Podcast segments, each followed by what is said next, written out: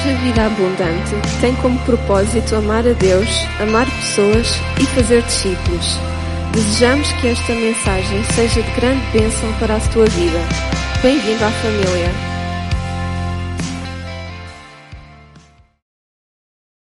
Obrigado, amém. Não sei se podemos dar e honrar os vossos líderes com uma salva de palmas. Não apenas os vossos pastores, mas todos aqueles que lideram também fazem parte da liderança desta casa, amém? Estava ali no meu lugar e deixem-me dizer isto, que é mesmo uma alegria e uma honra poder estar aqui com vocês numa data tão especial. As minhas filhas, elas, não é muito comum verem-me assim vestida, ainda por cima de sapatinho. Então elas começaram a brincar de manhã em casa, pai, mas tu vais assim para onde? E eu disse, filha, é assim, é sério que tu vais para lá para a Figueira da Foz pegar uma igreja de sapatinho? Elas não estão habituadas, não é? E eu disse assim, filho, não se pode ir aos 31 anos de uma igreja vestidos de qualquer maneira. Não pode, não é? Não pode, nós temos que honrar até dessa forma. Então, olhem, dei o meu melhor dentro daquilo que eu tinha no meu guarda-fatos. Foi Lá, fato não tinha, não é? Por isso não era só guarda-fatos, mas dei o meu melhor para poder estar aqui também, vos honrar e, e dizer obrigado de coração. Eu não conhecia, é um facto. Também é um facto que comecei a escutar mais claro, depois do convívio também algumas trocas de mensagens, mas antes disso, porque eu tenho o privilégio e a honra de pastorear neste momento alguém que é filho desta casa, que é o Eduardo, não é? Casal, podem bater palmas se quiserem. Ele, a Rita, um casal fantástico, está lá na igreja, uh, na nossa igreja em Lisboa. Eles têm sido incríveis. Já percebi quem é que é o pai dele, não é? Eu hoje de manhã, ele assim, olha, dá lá um, um beijinho um abraço à igreja toda, dá também ao meu pai. Eu disse, olha, diz ao teu pai para vir ter comigo, uh, para eu saber quem é, não é? E ele disse: Ah, é fácil, ele vai estar a dirigir o louvor e a tocar. Então, mal eu entrei, trocámos olhares e percebemos: Ok, é isto, é isto. Olhem, mas gratos mesmo também, e muita gratidão mesmo pelo tempo de louvor fantástico que tivemos. Dá para perceber que a presença de Deus está mesmo na vossa vida, e por estar na vossa vida, ela está neste lugar. E eu estou de coração cheio. Este tem sido um fim de semana de facto muito especial. Antes que me esqueça, a minha mulher mandou muitos beijinhos. Ela não pôde estar. Eu já vou explicar uh, porquê mas foi um fim de semana muito especial. Ontem tivemos um retiro de igreja incrível em que Deus e o Espírito Santo se moveram de uma forma mesmo fantástica, sobrenatural. Vimos coisas lindas a acontecer. Esta manhã tivemos batismos de manhã na igreja e agora vem a explicação. Nós batizámos duas das nossos três filhos, então foi um momento muito especial. A lágrima caiu aquele abraço, aquelas coisas todas. Então é um dia de muitas emoções e de facto foi um privilégio e uma honra absolutamente incrível podemos batizar as nossas filhas. Já agora, minha mulher chama-se Eva, temos três filhos, a Sara, que é a mais velha, que tem 15, a Sofia, que tem 12, que foram as que foram batizadas, e o Simão há de lá chegar ainda só tem 5 anos, né? Então é aquele, basicamente, é o príncipezinho lá de casa em que as manas devoram-no por completo, não é? Então é uma alegria muito grande e, e, essa foi a razão pela qual elas não puderam estar, porque iam também ter um, um almoço especial, iam ter alguma coisa também juntos. E eu estou aqui num banquete enorme e escolhi também estar aqui e também poder, juntamente com vocês, nos alegrarmos num dia de grande, de grande festa, está bem? Então vamos à palavra de Deus sem mais demoras. Eu gostava que vocês abrissem no segundo livro de Crónicas, capítulo 7 e versículo Vamos ler a partir do versículo 11. Pode ser a partir do versículo 11, bem que eu vou destacar é o versículo 14. É esse o versículo, vai ser chave para aquilo que nós vamos partilhar, que eu acredito que está no coração de Deus para nós nesta, nesta tarde. Então, segundo livro de Crónicas, capítulo 7, e vamos ler do versículo 11 até ao versículo 14. E diz assim a palavra de Deus. Quando Salomão terminou as obras do templo do Senhor e do palácio real e concluiu com êxito tudo o que lá tinha planeado fazer, o Senhor apareceu-lhe numa noite e disse-lhe: Eu atendi à tua oração e escolhi este lugar para nele me oferecerem sacrifícios. E o versículo 13 diz: Poderá acontecer que alguma vez eu feche o céu de modo que não haja chuva, e que envia gafanhotos para devorarem o país e manda peste sobre o meu povo. Mas, diz o versículo 14, se nessa altura este meu povo, a quem dei o meu nome, se humilhar e fizer oração e se me procurar e abandonar a sua má conduta, eu escutarei do lado do céu, perdoarei os seus pecados e voltarei a dar prosperidade ao seu país. Deus, eu quero te agradecer. Deus, esta oportunidade que nós não tomamos por garantida de podermos estar na tua casa, como tua igreja, para louvarmos e adorarmos o teu santo nome. Deus, eu oro para que agora, quando tu vais partilhar a tua palavra connosco, eu oro para que o teu Espírito fale bem forte ao nosso coração. Oro, Deus, para que aquilo que precisa de acontecer dentro de nós aconteça.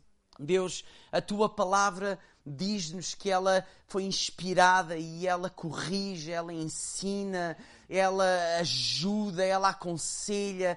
Deus faz tudo isso que tu sabes que é preciso ser feito na nossa vida e usa a tua palavra, porque não há nada melhor do que a tua palavra para fazer essa trazer restauração, mudança, convicção às nossas vidas. Pai, no nome de Jesus, eu te peço e te agradeço. Amém. Amém.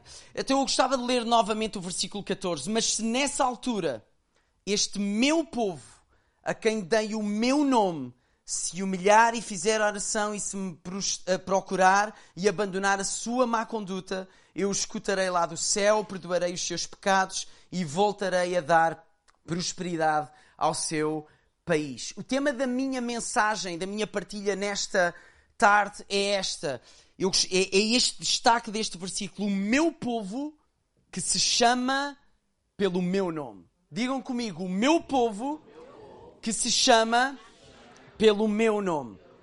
Pelo meu nome.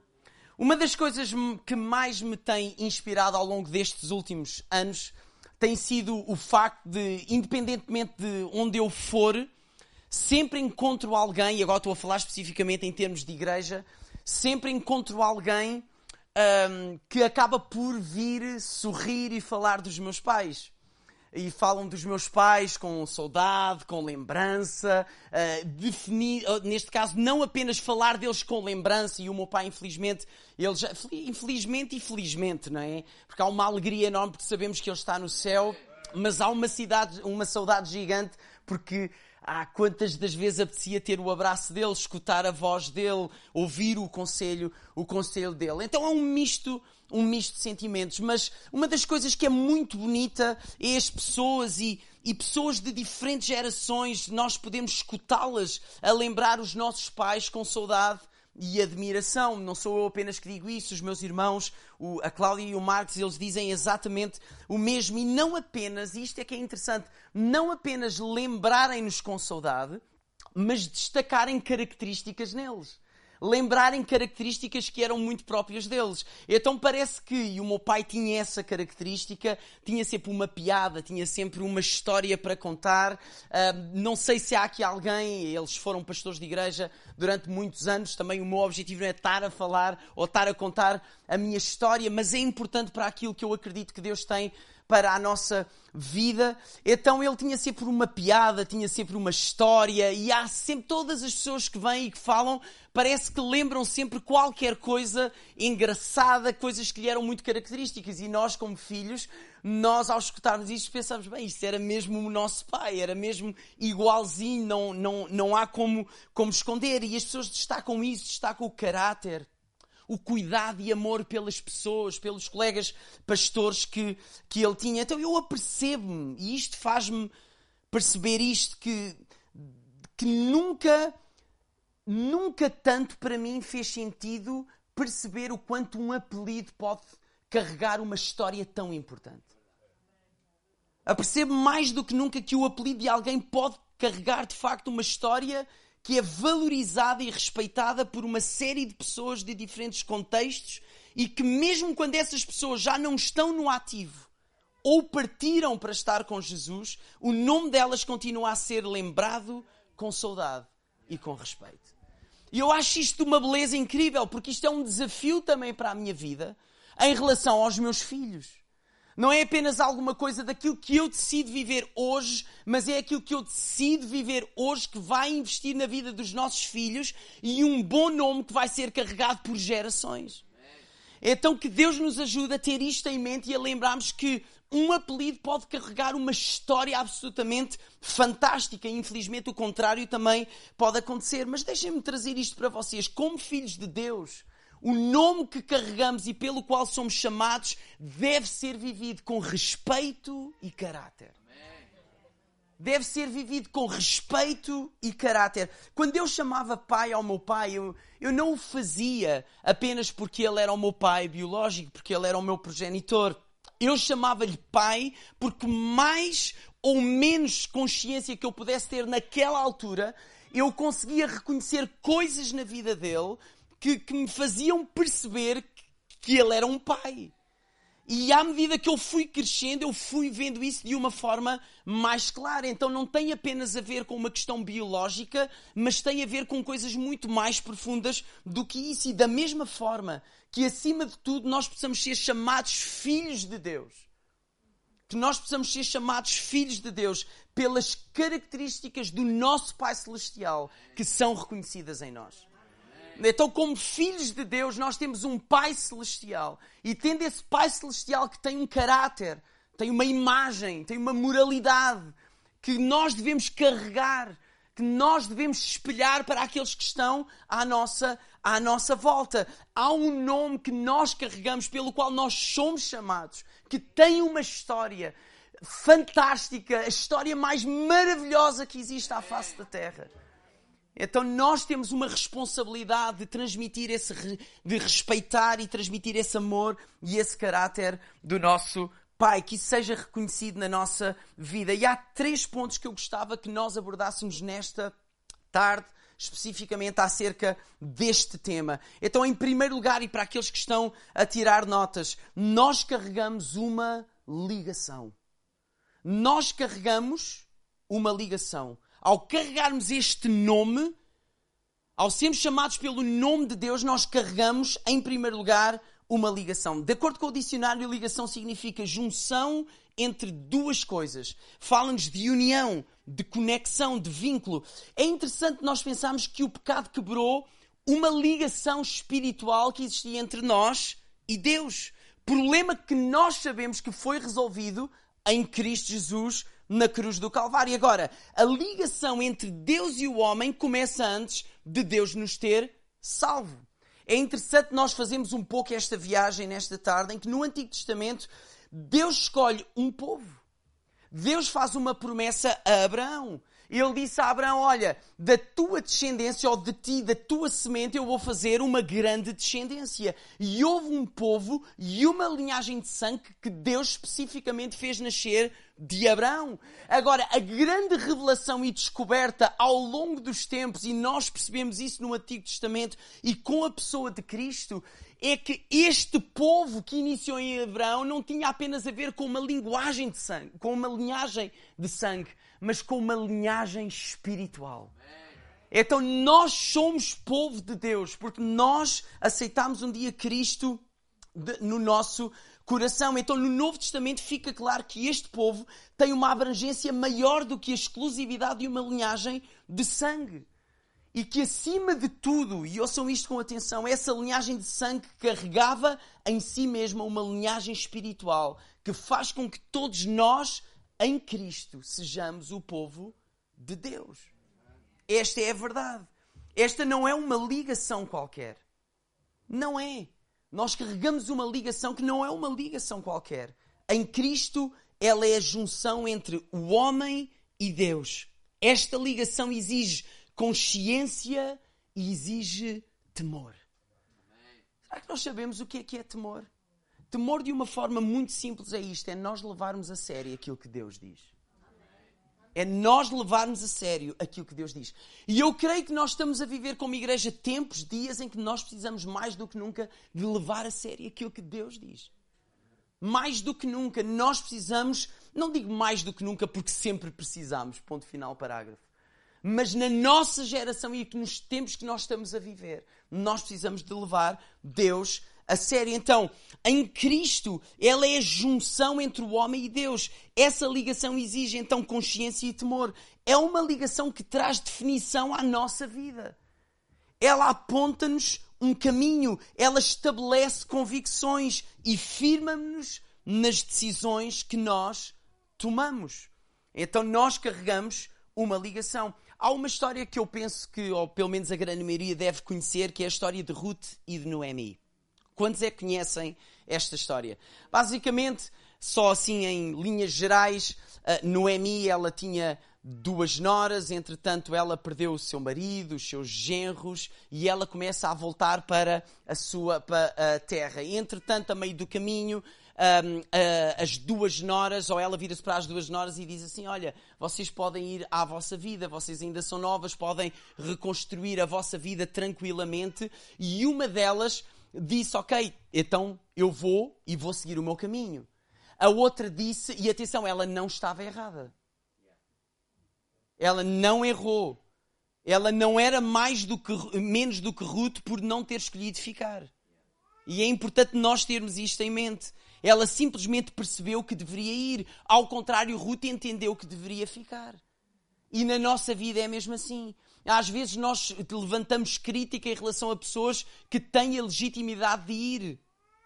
Seja o que for, serviço, eh, sei lá, mudança de cidade, planos, seja aquilo que for, as pessoas têm essa legitimidade. E não cabe a nós estarmos a julgar muitas das vezes isso.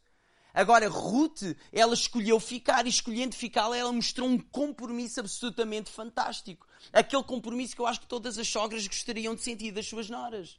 Certo? Ah, estava à espera de ouvir um amém. Né? Mas afinal, aqui toda a gente, toda a gente se dá, é tipo Ruth, Ruth e Noemi. Dou graças a Deus pela, pela minha sogra. Mas dizem que normalmente os problemas é ao contrário, não é? São as noras com com as sogras. Mas eu acredito também que isso, que isso está a mudar. Mas a dada altura, Ruth virou-se para Noemi, Noemi insistiu com ela e ela disse assim: Nós já vamos perceber porque é que eu estou a trazer esta história.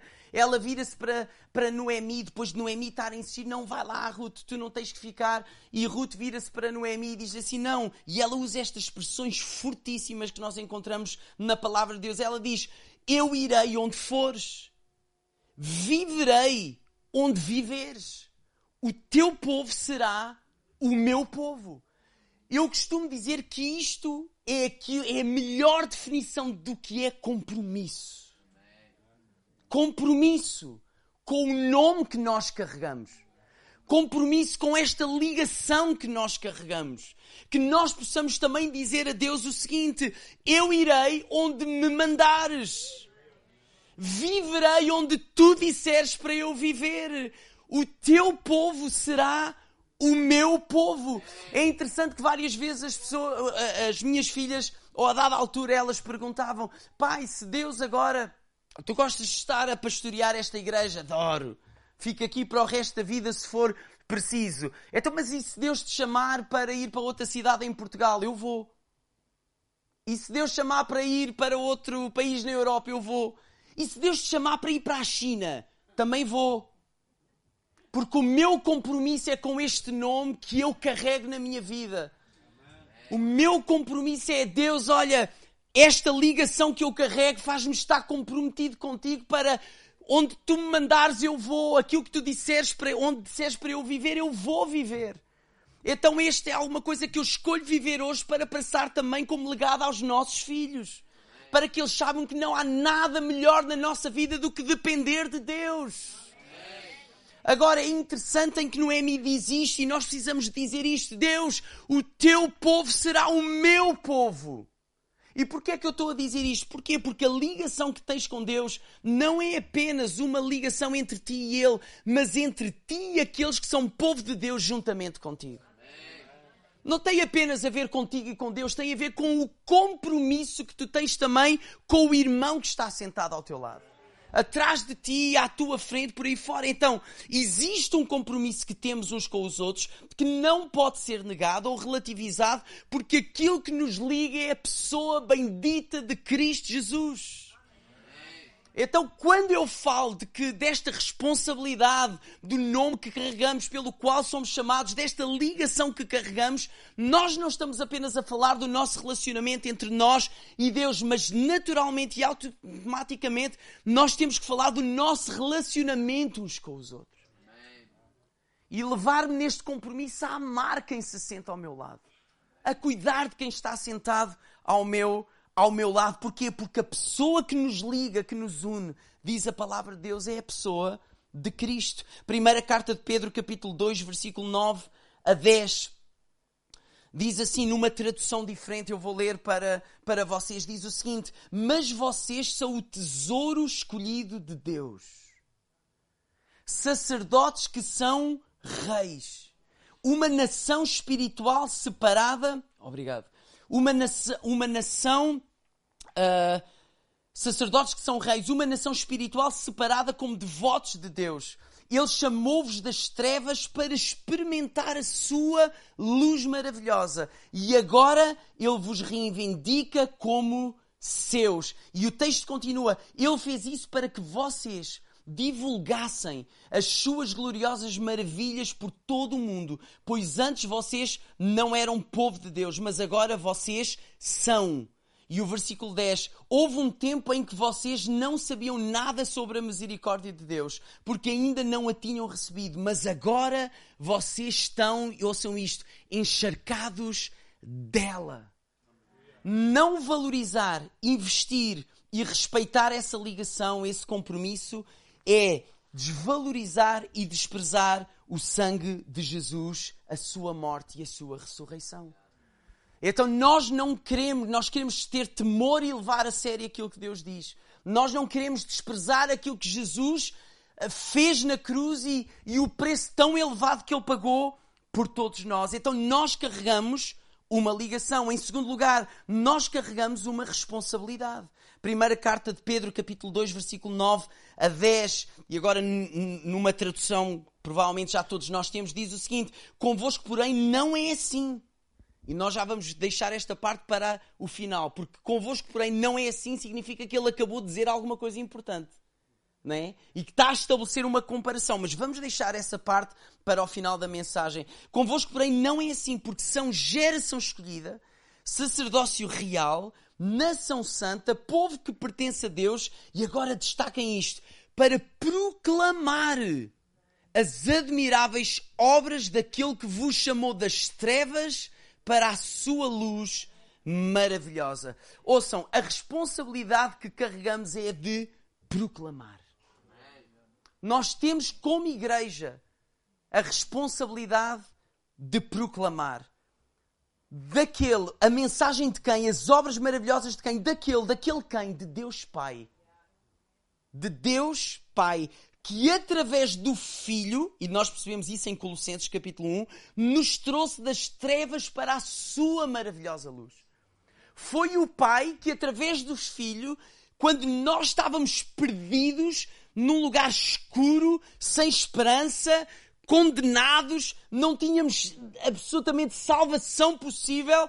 Ele envia o seu Filho Jesus Cristo, pega em nós e ele nos transporta das trevas para a sua maravilhosa luz. E só em Cristo há salvação. Só em Cristo há salvação. E por causa daquilo que Deus fez, onde nós estávamos e onde, para onde Ele nos levou, para a sua luz, nós temos esta responsabilidade que nós carregamos de proclamar as boas novas. De proclamar o Evangelho. É ao compreender de quem são as obras que nós proclamamos que temos noção da responsabilidade que nós carregamos. Então, nós proclamamos as obras daquele que nos salvou, daquele que morreu em nosso lugar, daquele que ainda hoje, pela sua graça e misericórdia, faz coisas absolutamente extraordinárias na nossa vida, daquele que permanece fiel mesmo quando nós nos tornamos infiéis. São as obras dele que nós proclamamos. O que é que significa proclamar? Proclamar significa declarar publicamente, em voz alta, anunciar e significa também uma coisa muito interessante: solenidade. eu gostei disto. Eu, quando estava a, estudar e a preparar esta mensagem, eu debati-me com esta palavra solene. Então, eu cresci, isto para mim foi uma grande revelação, vocês vão perceber. Mas eu, eu cresci a ouvir em que, ah, na casa de Deus temos que estar calados. Ou assim, mais calminhos, não é? Principalmente aquele momento antes da celebração e tudo isso e por aí fora. Porquê? Porque usava-se esta palavra, é um momento solene. Não é? Mesmo até, então vamos ter calma, é um momento solene. E aquilo, para uma pessoa que quem me conhece e sabe como eu sou, isto é muito complicado. Ficar parado, ficar quieto, não estar a cumprimentar, a falar, a rir, mandar piadas, estarmos uns com os outros em comunhão. Eu gosto de festa. Para mim, a igreja é um lugar de celebração. É um lugar em que nós precisamos de entender os momentos. Há momentos para estarmos em silêncio, sem dúvida. Há momentos que é mesmo para celebrar festa total. Ainda hoje de manhã eu dizia lá nos batismos: Igreja, vocês têm noção da festa que está a haver no, no céu neste momento? E a malta, yeah! eu disse, então aqui não pode ser menos do que isso. Nós ainda temos que tentar fazer mais do que no céu. Eu na brincadeira com eles. Porquê? Porque é uma verdadeira celebração ao nome que nós carregamos, ao nome do nosso Deus. Então eu encontrei, ok, proclamar, declarar publicamente, em voz alta, anunciar eu. Mas entra aqui a questão da solenidade, isto de acordo com o dicionário de língua portuguesa. Eu pensei, então calma aí, eu tenho que ir pesquisar um bocadinho mais. Solenidade significa caráter e condição do que é solene. Então eu, bem, vou mais a fundo. O que é que significa solene? E solene, e agora ouçam isto. E isto foi para mim, foi agora ninguém me cala. Não é? Querem momentos solenes na igreja, então vamos ter momentos solenes na vida da igreja. Solene significa feito com aparato e pompa. Majestoso, que infunde respeito, que é enfático. Então, a responsabilidade que carregamos não tem apenas a ver com a mensagem que anunciamos, mas também com a maneira como a anunciamos. Ok? Essa é a nossa responsabilidade, porque a mensagem que temos não pode ser apenas anunciada, ela precisa de ser proclamada com solenidade. Ou seja, com pompa e circunstância, de forma excelente, majestosa, enfática, com respeito. Porquê? Porque admiráveis são as obras daquele que nos tirou das trevas e no seu Filho nos trouxe para a sua maravilhosa luz. Então não há como eu, eu estar calmo nisto, não há como o sangue fervilhar dentro de mim. Não há como eu poder estar morto perante aquele que tudo fez por nós. Como podemos viver dessa maneira? Igreja, nós precisamos de despertar. E eu estou a falar no geral, eu não estou a falar para eu estou a falar para todos nós, estou a falar para mim, dá para há muita vida aqui. Mas também no meio de muita expressão audível pode estar um coração triste, amargurado, ferido se calhar no meio de tanta efusividade nós não estamos a perceber, não nos estamos a perceber, mas o Espírito Santo vê isso. Então nós queremos proclamar, mas queremos proclamar algo real que Deus está a fazer na nossa vida. Não é também uma questão apenas de aparato, mas é uma questão de trazer com aparato a mensagem daquilo que realmente nós estamos a viver de Deus na nossa vida. Que Deus nos mudou, que Deus nos transformou proclamar porque admiráveis são as obras daquele que nos tirou das trevas e no seu Filho nos transportou para a luz. Ele fez isso para que vocês divulgassem as suas gloriosas maravilhas por todo o mundo, diz a palavra de Deus. Estou a ler a palavra de Deus. Pois antes vocês, e agora vejam isto, pois antes vocês não eram povo de Deus, mas agora vocês são. Será que há aqui alguém com dúvidas? Nós não queremos que ninguém saia deste lugar com dúvidas de que somos filhos de Deus, de que nós agora somos povo dele. E versículo 10 mais acrescenta, eu vou voltar a ler, ele diz, ele fez isso para que ele fez isso para que vocês divulgassem as suas glorio as gloriosas maravilhas por todo o mundo. Ele vos salvou ele vos resgatou, Ele vos transportou para um lugar de luz, que, é, que Ele é a luz da nossa vida. Para quê? Para que nós pudéssemos divulgar as suas maravilhas gloriosas por todo o mundo. Pois antes vocês não eram povo, mas por causa do que Ele fez, vocês agora são. E o versículo 10: Houve um tempo em que vocês não sabiam nada sobre a misericórdia de Deus, porque ainda não a tinham recebido. Mas eu gosto desta tradução. Mas agora vocês estão encharcados da misericórdia de Deus. Eu gosto daquela ideia, é a mesma coisa que eu pedir ao pastor Mário com um balde cheio de água e dizer assim: Pastor Mário, despeje esse balde por cima de mim. Provavelmente ele ia ter alguma vontade de o fazer, não sei. Água morna, pelo menos, no mínimo. Mas a ideia é essa. É Deus como se tivesse pegado num balde cheio de água, chegar por cima de nós e despejar-nos. Nós estamos encharcados pelas misericórdias de Deus. Nós estamos mergulhados nas misericórdias de Deus e nós precisamos de nos relembrar disso. Esta é uma mensagem que precisa de ser proclamada, mas proclamada de um lugar muito específico. Porque vocês percebam isto, o texto que nós acabámos de ler fala de que nós não éramos povo, mas agora nós somos, certo? Que antes nós não percebíamos muito bem isto da misericórdia de Deus, mas nós agora estamos encharcados da misericórdia de Deus. E eu pergunto-vos, porquê é que isso aconteceu? Porquê é que antes não éramos povo e agora somos? E porquê é que antes não percebíamos muito a misericórdia de Deus, mas agora estamos encharcados nela? Por causa da responsabilidade que carregamos. Porque ouçam isto com atenção, porque esta é uma mensagem que precisa de ser proclamada de um lugar de pertença e misericórdia. Esta é uma mensagem que tem que ser proclamada com solenidade, certo? Mas de um lugar de pertença e de misericórdia. Porque é isso que vai fazer a diferença naqueles que estão à nossa volta. Que admiráveis obras são estas? É interessante que a versão A Mensagem diz o seguinte: para contar a todos quanta diferença Ele fez na nossa vida. Não há nada que me dê mais gozo. Nada. E se calhar vocês podem ouvir estas expressões e nós habituamos a estas coisas, que é ouvimos, ah não, ele deve ser evangelista. Não. Eu sou simplesmente um filho de Deus que, quando tem a oportunidade de falar acerca daquilo que Deus está a fazer na minha vida e da vida da minha casa e da igreja que eu estou a pastorear, eu não, eu não consigo. O meu coração se alegra, se enche de gratidão. Eu não consigo, não há maior gozo do que eu estar sentado com alguém e partilhar as gloriosas maravilhas que Deus tem feito na nossa vida. Ele salvou-nos Antes nós estávamos em trevas, agora estamos na luz. Antes era o pecado que nos dominava, agora é o Espírito Santo. Antes estávamos mortos, agora estamos vivos em Cristo Jesus. E Cristo, Ele vive em nós. Percebam isto, compreendermos a nossa identidade de que somos sacerdócio real capacita-nos a proclamar as virtudes de Deus. Eu volto a repetir, compreendermos a nossa identidade de que nós somos sacerdócio real nação santa, povo adquirido, capacita-nos a proclamar as virtudes de Deus.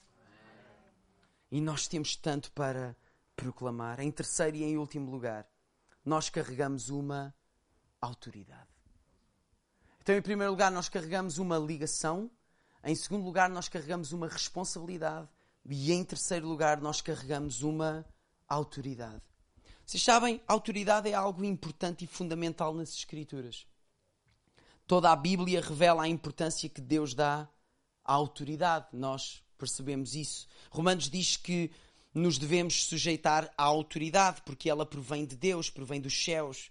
É interessante que o princípio da autoridade é inegociável nas coisas de Deus. Se nós estudarmos a fundo este tema, nós chegamos a esta conclusão. A questão da autoridade na Bíblia é inegociável.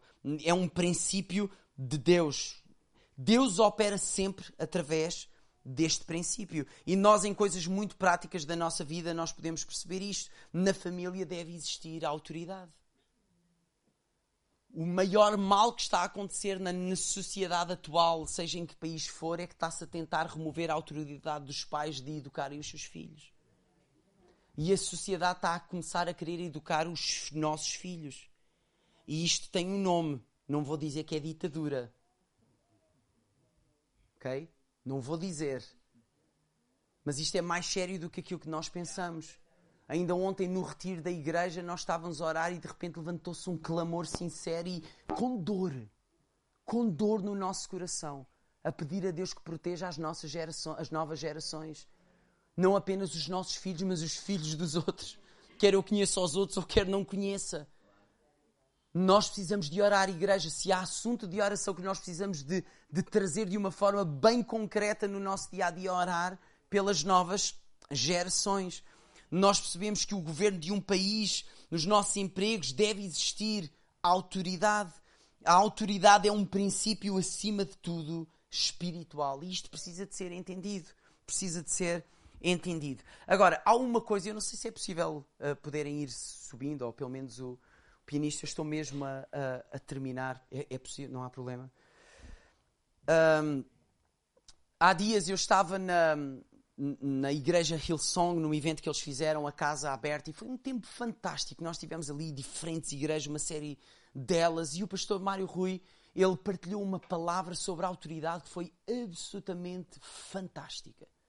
Eu acredito mesmo, foi uma mensagem diretamente do coração de Deus à nossa vida. Àqueles que estavam ali a escutar. E ele disse algumas coisas que eu considerei interessante e importante trazer para nós hoje, para nós entendermos aqui algumas coisas na base daquilo que nós estamos a falar, desta ideia do nome que nós carregamos. O nome pelo qual nós somos chamados. E ele disse o seguinte: ele disse, agora o, o, é importante nós percebermos isto. O teu futuro não tem autoridade espiritual, mas a tua história tem. E isto precisa de ser compreendido.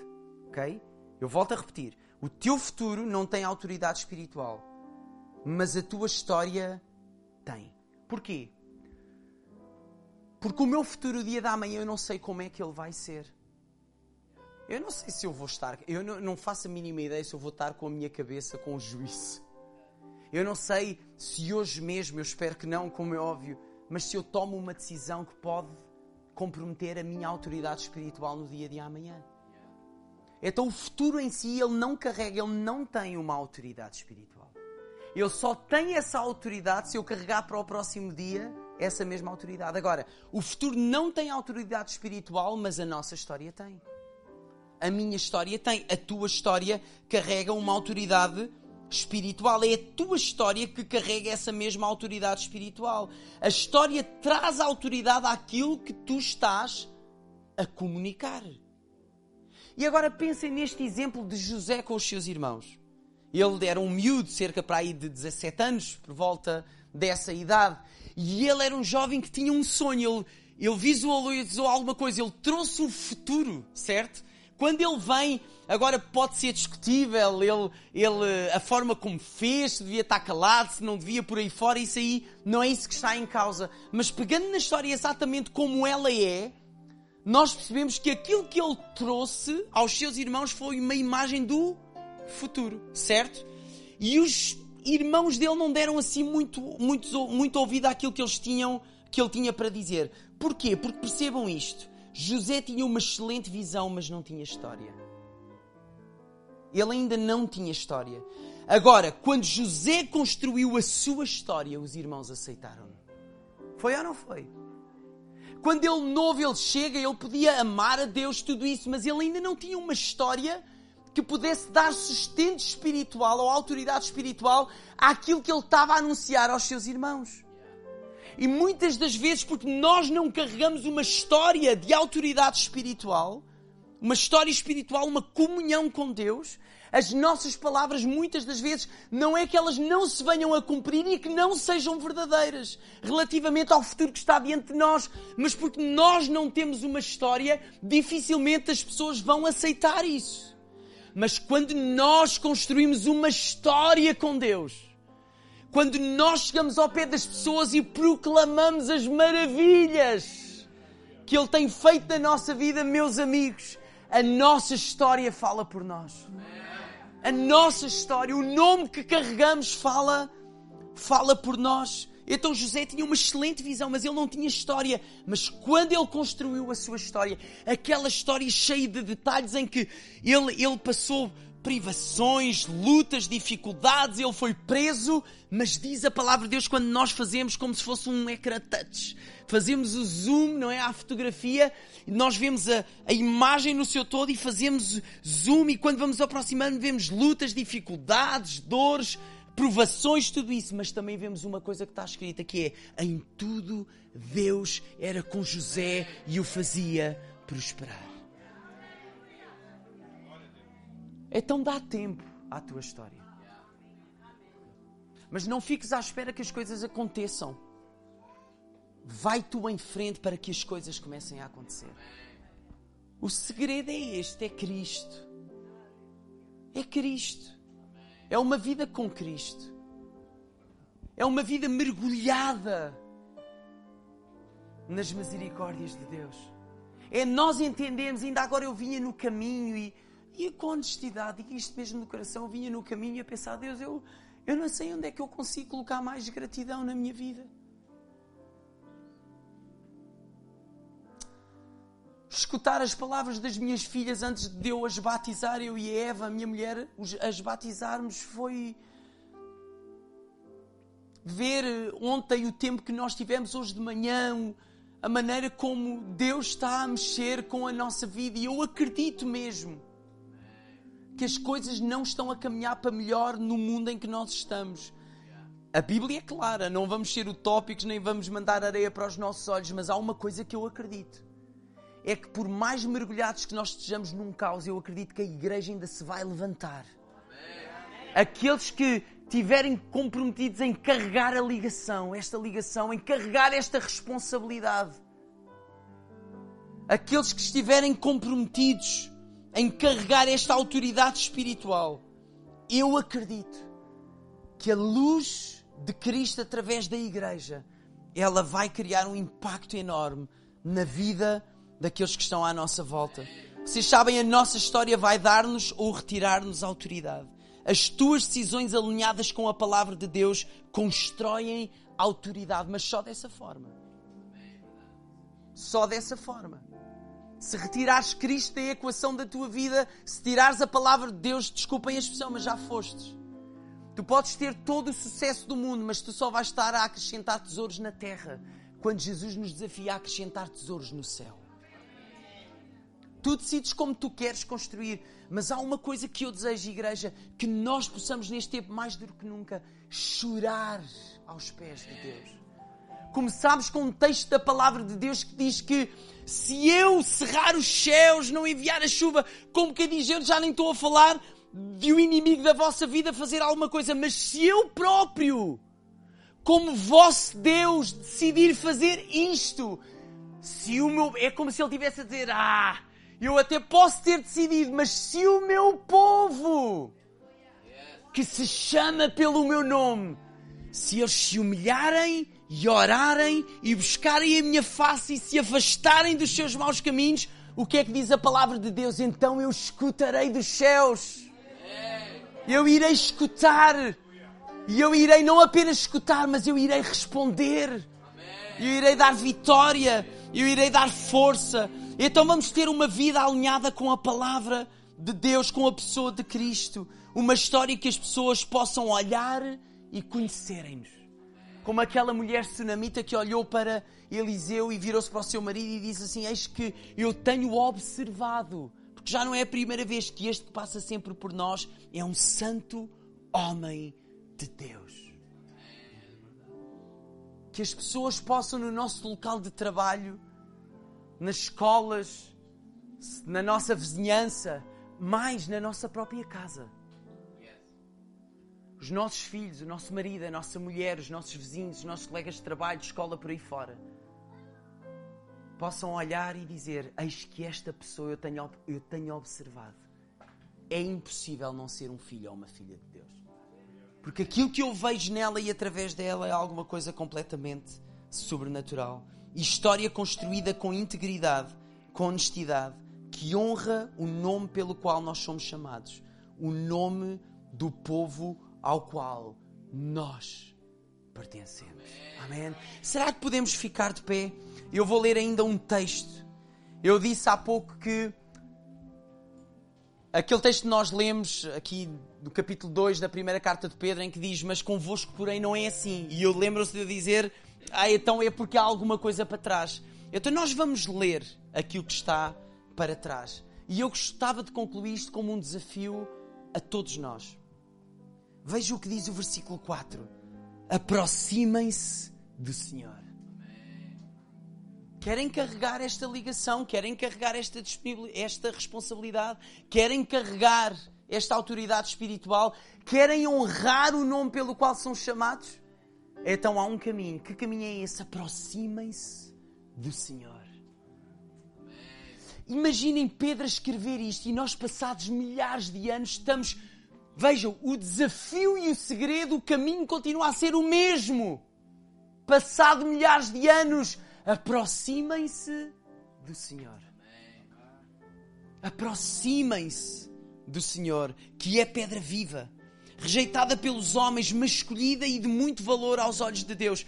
Entrem como pedras vivas na construção de um templo espiritual para formarem um sacerdócio santo e oferecerem sacrifícios espirituais agradáveis a Deus por Jesus Cristo. Versículo 6: Por isso diz a Escritura: Ponha em Sião a pedra principal do edifício, pedra escolhida e de muito valor, e quem acreditar nela não será desiludido. Como crentes, esta pedra é para vós de grande valor, mas para aqueles que não creem, cumpre-se o que diz a Escritura. A pedra que os construtores rejeitaram tornou-se a pedra principal do edifício. E diz ainda: é uma pedra que faz tropeçar, uma rocha que faz cair. Eles tropeçaram por não acreditarem na palavra de Deus. Era o que lhes estava destinado. E agora, convosco, porém, não é assim. Não é assim. Porquê é que não é assim? Porque hoje vocês são geração escolhida, sacerdócio real, nação santa, povo que pertence a Deus para proclamar com solenidade as admiráveis obras daquele que vos chamou das trevas para a sua luz maravilhosa. Antes nem eram um povo, agora são povo de Deus. Antes não conheciam a misericórdia de Deus e agora alcançaram essa misericórdia. Quantos é que nesta tarde já alcançaram a misericórdia de Deus? Será que podes levantar a tua mão? Quantos é que já alcançaram as misericórdias de Deus? Fecha os teus olhos, igreja. A minha pergunta é também: quantos é que nesta tarde querem ser encharcados das misericórdias de Deus? Igreja, este não é um tempo para ficarmos calados, mas é para ser um tempo solene. Então levanta as tuas mãos. Começa a trazer um clamor a Deus, um louvor a Deus, adoração a Deus. Porque Ele é santo, porque Ele é digno porque Ele nos transportou das trevas para a Sua maravilhosa luz, porque nele nós temos vida e vida com abundância, porque Ele nos resgatou do pecado e nos lavou pelo Seu sangue vertido naquela cruz do Calvário. Porque hoje nós podemos caminhar seguros, caminhar que, sabendo que não estamos sós, caminhar sabendo que Ele é fiel caminhar sabendo que estamos a construir uma história em Jesus, em Cristo Jesus. Igreja, tu és povo santo, tu és sacerdócio real, tu és povo escolhido. Então levanta um clamor. Se tu amas Jesus, se, tu, se Jesus é tudo para ti, se um dia tu tomaste esta decisão de seguir Jesus todos os dias da tua vida, então exalta o seu nome, glorifica o seu nome. Louva-o, deixa que o Espírito Santo faça transbordar nesta tarde.